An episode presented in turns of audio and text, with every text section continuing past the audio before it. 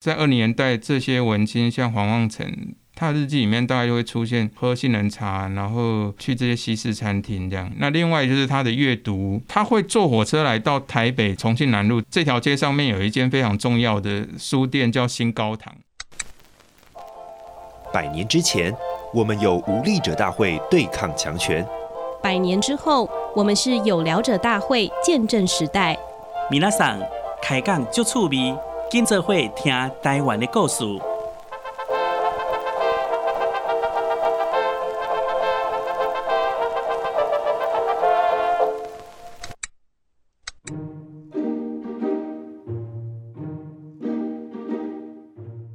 大家好，我是本日大会总召陈玉婷，欢迎收听由台湾新文化运动纪念馆发起的有聊者大会 Podcast 节目。上一集呢，其实我们有谈到日本时代的少男少女的青春校园生活。那这一集呢，我们想要继续跟大家聊聊的是一九二零年代的娱乐。而且呢，台湾新文化运动纪念馆内刚好有一档正在展出的特展，所以呢，特别邀请到中央大学历史研究所的所长蒋竹山老师要来分享这个主题。Hello，老师好。大家好，嗨，老师。最近这个特展叫做《趣吧，与百年前的趣味相遇》，它那个“趣”是那个有趣的“趣”，所以它使用到的这个词是“修咪”，嗯哼，那不是台语的那个我们讲的“醋逼”，嗯，这个词跟我们娱乐生活它的关联是什么？“修咪”这个词汉字叫趣味嘛，哈。那主办单位找到“趣味”这样的一个一个名称，当做它的一个关键字，当然是有涵盖那个休闲活动的意思啊，或者是兴趣、品味、风味等等这样哈。就是如果从日本的这样的一个字词的一个概念来看，基本上是 OK 的这样。这样的一个展览，当然在新文化运动纪念馆里面。它其实要去呈现那个一九二零之后文化协会成立之后的种种的一些文化的运动，哈，文化启蒙，然后之后的社会运动、政治运动等等这样。那休闲活动当然过去比较少关注了，所以我觉得这个课题还蛮有意思的。就是说，讲到文学，好像都是在抗争或者是办各种活动这样。好，那休闲到底？怎么放在一个一九二零文化启蒙的一个一个一个时代里面来看？如果我们去讲这个趣味这个关键字，放在一个比较长时间的一个观念史或概念史来看的话，趣味的用法不代表是某个阶层它特别的一个品味这样哈。那但最简单的，你就是用这个词去放在台湾日日新报去搜寻。它其实有几千条的，所以它不会在某个时期里面才突然出现，所以它涵盖层面是蛮广的啦。就是说，对任何事情感兴趣，都会出现在报纸里面，甚至当时候有一些书就是在讲这样的一个意思，譬如说阅读的趣味哈、嗯。那台湾的各种建设哈，它也是用这样的一个词来谈，或者是呃，有些书就叫做什么妇女的趣味哈，世界的趣味。嗯，那报纸其实。也会有一些专栏哦，在讲什么什么的趣味这样。那如果把它放在这个新文化运动纪念馆办的这个特展。嗯，它的确可以涵盖，但是没办法说这个词就是只专属于一九二零这样子。对，对，了解。其实蒋竹山老师自己比较擅长的就是写一些大众生活的历史，变成是一个大众可以去理解的大众史学的方式。像老师的这一本书《岛屿浮世绘》里面就记录了那个年代日本时代他们的大众生活的样态，我觉得超有趣的。就发现哦，原来打麻将很早就开始了呢。那个时候其实呃，就算是知识分子，他们可能也会被一些娱乐生活所困扰，或者是说沉迷等等。我也很好奇的是，在一九二零年代，大部分的休闲活动有哪一些呢？一个时代变化，当然是随着那个社会经济，然后国家的建设，然后可以看出它的一个总体的一个一个发展。我的习惯是透过日记来了解一个时代了。哈，我是因为本身有收集日记的习惯，会会写《岛屿浮世绘》，其实也是读了吴新荣的日记，读了吴新荣日记，然后从里面找到一些关键词。它比较是一个三零年代的一个文青的一个生活面貌，不过从二零年代就看到那个变化是什么了。嗯，你说文青也好，或者是这些世人文人也好，他们在不同的地方常常会透过便利的铁路交通，嗯好，然后在不同的城市移动，这样。国内旅游的概念。对，那因为一九二零年代，我们当然还是要讲到文化协会，台湾文化协会。那今年是一百周年嘛，哈，今年其实非常多，不管是文学馆或者是台史博，哈，嗯，那还有北美馆。北美馆也在做这样，就是说每个馆舍他们从他们自己的视角去谈这个文学百年，那就回到就是说，如果去看一九二零年代文学百年这里面的人物。我大概就讲二零年代新竹的地方公学校的教师黄望成，哈，这个应该是大家非常熟悉的这样，因为这个人物蛮有意思，就是他是一个公学校老师，当然他的职业其实后来一直在换了，就他也做过记者，也做过蔡联访台中的士绅的助手，嗯，那也参与非常多有关地方的事务这样。那比较有意思，说他的日记，就是说，如果我们只看公履历的话，对，大概没办法去呈现呈现那个时候的娱乐样态。所以说，这群人一直在推广文化启蒙运动的各种事情，这样。那他们其实也是在二零年代的一个新的，比如说城市的一个一个一个变化里面，哦，在各处去移动这样哈。所以他常常从新竹就坐着火车到台北参与各种活动。我们大概就举几个例子啦。这样的一个人物一天可能会做什么事情？这样是黄望成的一天。对，我们其实把他的日记里面综合浓缩之后，有一个，其实就是有一个虚也有个实啦。他的虚就是他的时间是我们把它打散的这样。嗯。那那个实就是日记真的做过这些，真的有这些事这样，但是我们就把它当做是。黄旺成的二十四小时到底发生什么事情？这样好，好，好，好，那这个人就蛮有意思的，就是说他大概常做的事情就是看报纸是很重要的事情。读报，嗯、对，就是说我们现在其实划手机就看到各种讯息的流通，这样。对当时候的知识人来讲，是一个非常重要事。那报纸会涉及到它的来源的不同，这样他们到底读什么报纸？那是不是台湾的报纸，或者是日本的报纸，或者有时候是来自当时候中国的报纸？这样。Oh. 好，那黄望成的日记里面透露出来，就是说当时候最常看的还是台湾日新报啦。哦，台湾日新报这样，这个当然是一个比较有官方立场的报纸，这样。他们对讯息的一个接收，常是跨空间的。有时候也看到他读福建出版的报纸，这样。哇，就当时候日本的华侨在福建那一带，其实有非常多经营的活动，嗯，所以他有时候要去了解中国的一些情况，会透过这些呃日侨他们编的报纸去了解这样，嗯，那因为。读报纸可以看一下，有可能发生在什么地方。有时候是在他家里面，那有时候他们常常就是外地，然后就留宿这样，好，比如可能是旅馆，是旅馆会提供报纸。那有的是去咖啡馆或者是吃茶店这样。嗯，在那些地方，其实吃早餐的时候也是一个读报的时间这样。之后就是吃早餐这样。对，那吃早餐对他们来讲。也是非常重要。那这里面就是会涉及到我们讲的趣味，这样就不同阶层人他的习惯是不太一样的。嗯，这也反映就是说他们到底吃些什么。好，比如说当时候如果要喝咖啡的话，嗯，你千万不要跑到咖啡店去，这样会有女挤啊。对，就是说你会跑错地方，这样 就是你要喝咖啡，不是跑到当时候那个玉制边的那个咖啡店。加倍店。对，那有女挤的这样的一个咖啡店，它其实是基本上是让人家去谈一场虚拟恋爱的，这个是廖一珍的书里面现在的女仆店啊，对对，比较像女仆店这样。好，就去里面，然后有穿不同服装的，你喜欢穿和服的，你就找那种。不过这个大概到三年代才是更普遍这样。所以在早餐你可以看到，就是说对这群人来讲。他们吃的东西还是比较西式的。嗯，那台湾，譬如说二零年代这群人，他有的就会到比较新式的空间去吃早餐，这样。那吃的大概就是西式的面包，或者是杏仁茶。嗯，好，所以那个时候其实就是会有点中西混合。对，那杏仁茶会出现在什么地方？如果你去大稻城，大稻城也有一些地方在卖杏仁茶，这样，就那种店其实非常传统。这样，在二零年代，这些文青像黄望成。他的日记里面大概就会出现喝杏仁茶，然后去这些西式餐厅这样。嗯、那这个当然就是说，在他日记里面，基本上会一大早的时候会会呈现出来。那另外就是他的阅读他会坐火车来到台北城，然后重庆南路这条街这样。嗯，这条街上面有一间非常重要的书店，叫新高堂。是。那这书店蛮有意思，就是说二零年代的这些不管是文喜的或者是文青，常在日记里面透露说，去几个书店，新高堂一定会。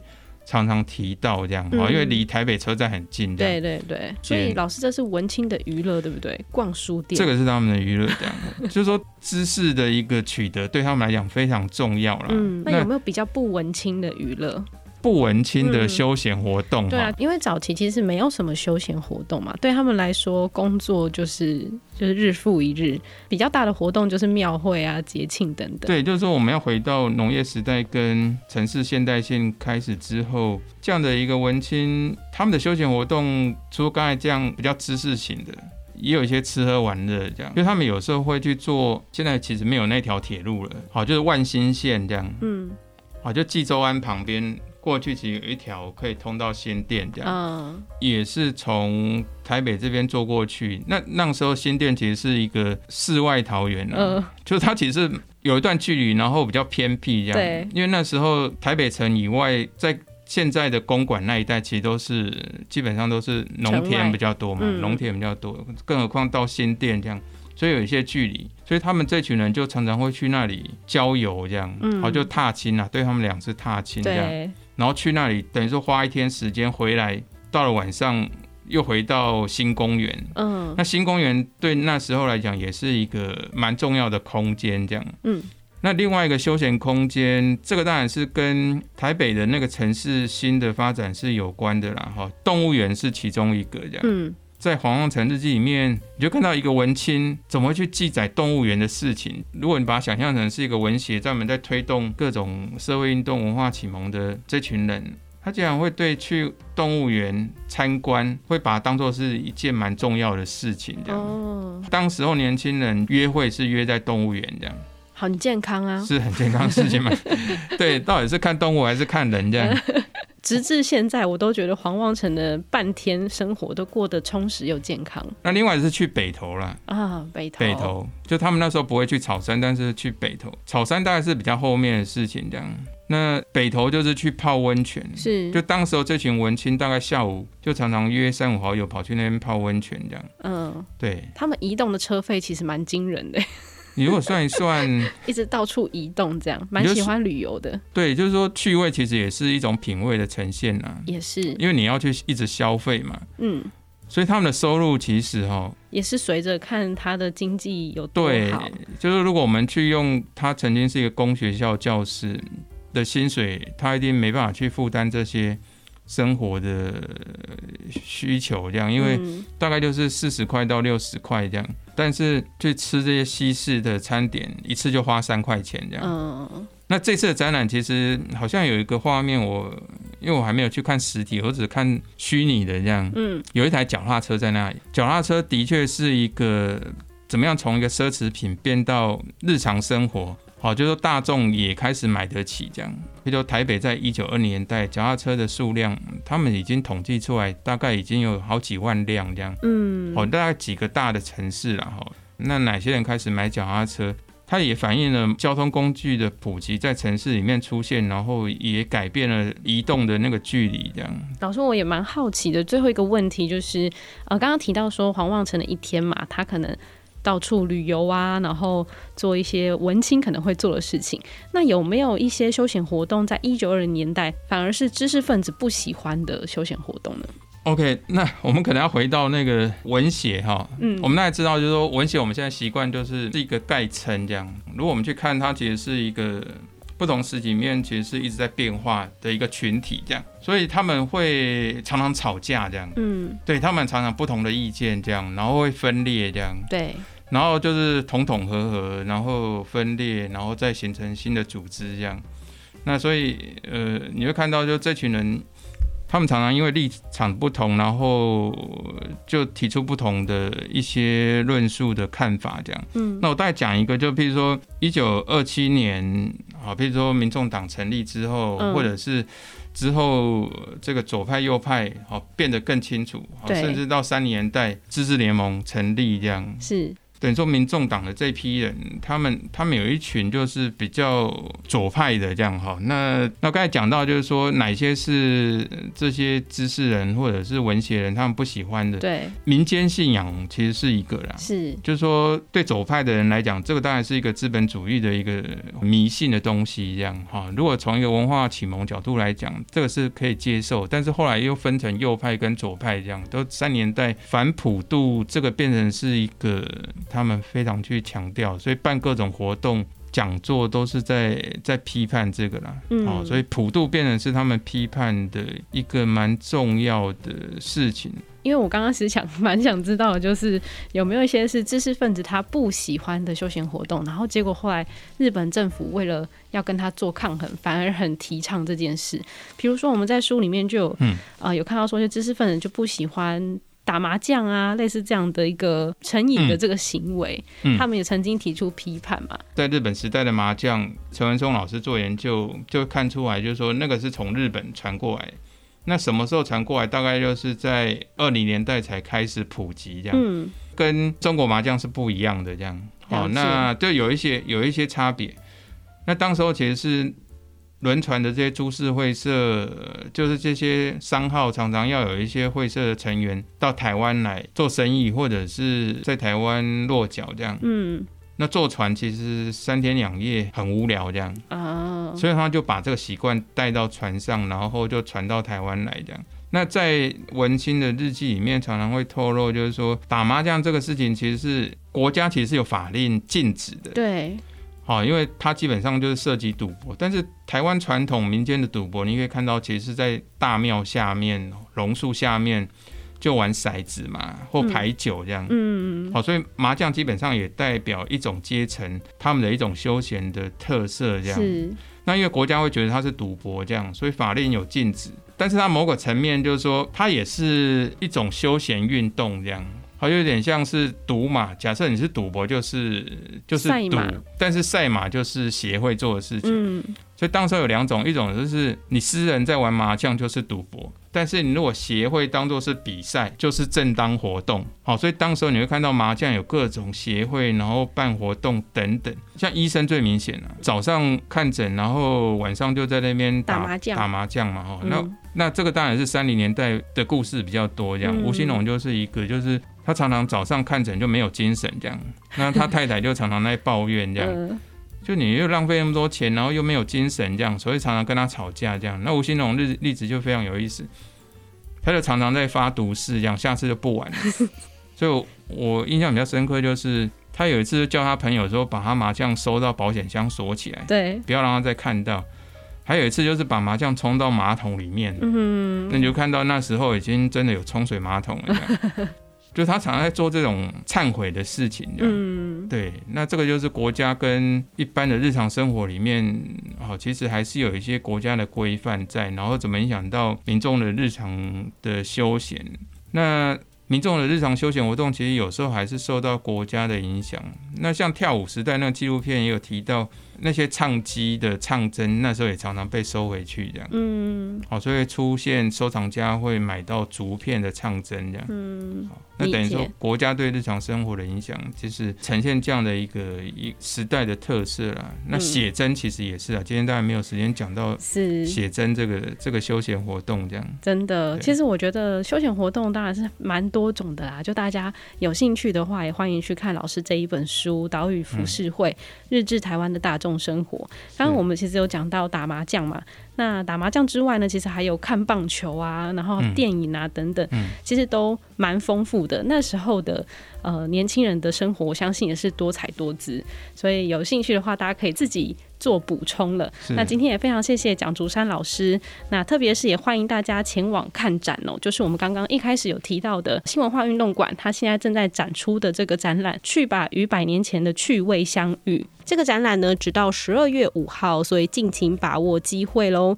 那在十二月五号之前呢，我们都可以去展区补充一下那时候的修咪到底有哪一些。那如果有更多想要了解的议题，或者是在节目后有任何的疑问，都欢迎到台湾新文化运动纪念馆的 FB 跟 IG 留言给我们。同时呢，别忘了订阅、追踪、加分享。有聊者大会，我们就下次见喽，拜拜。OK，谢谢，拜拜。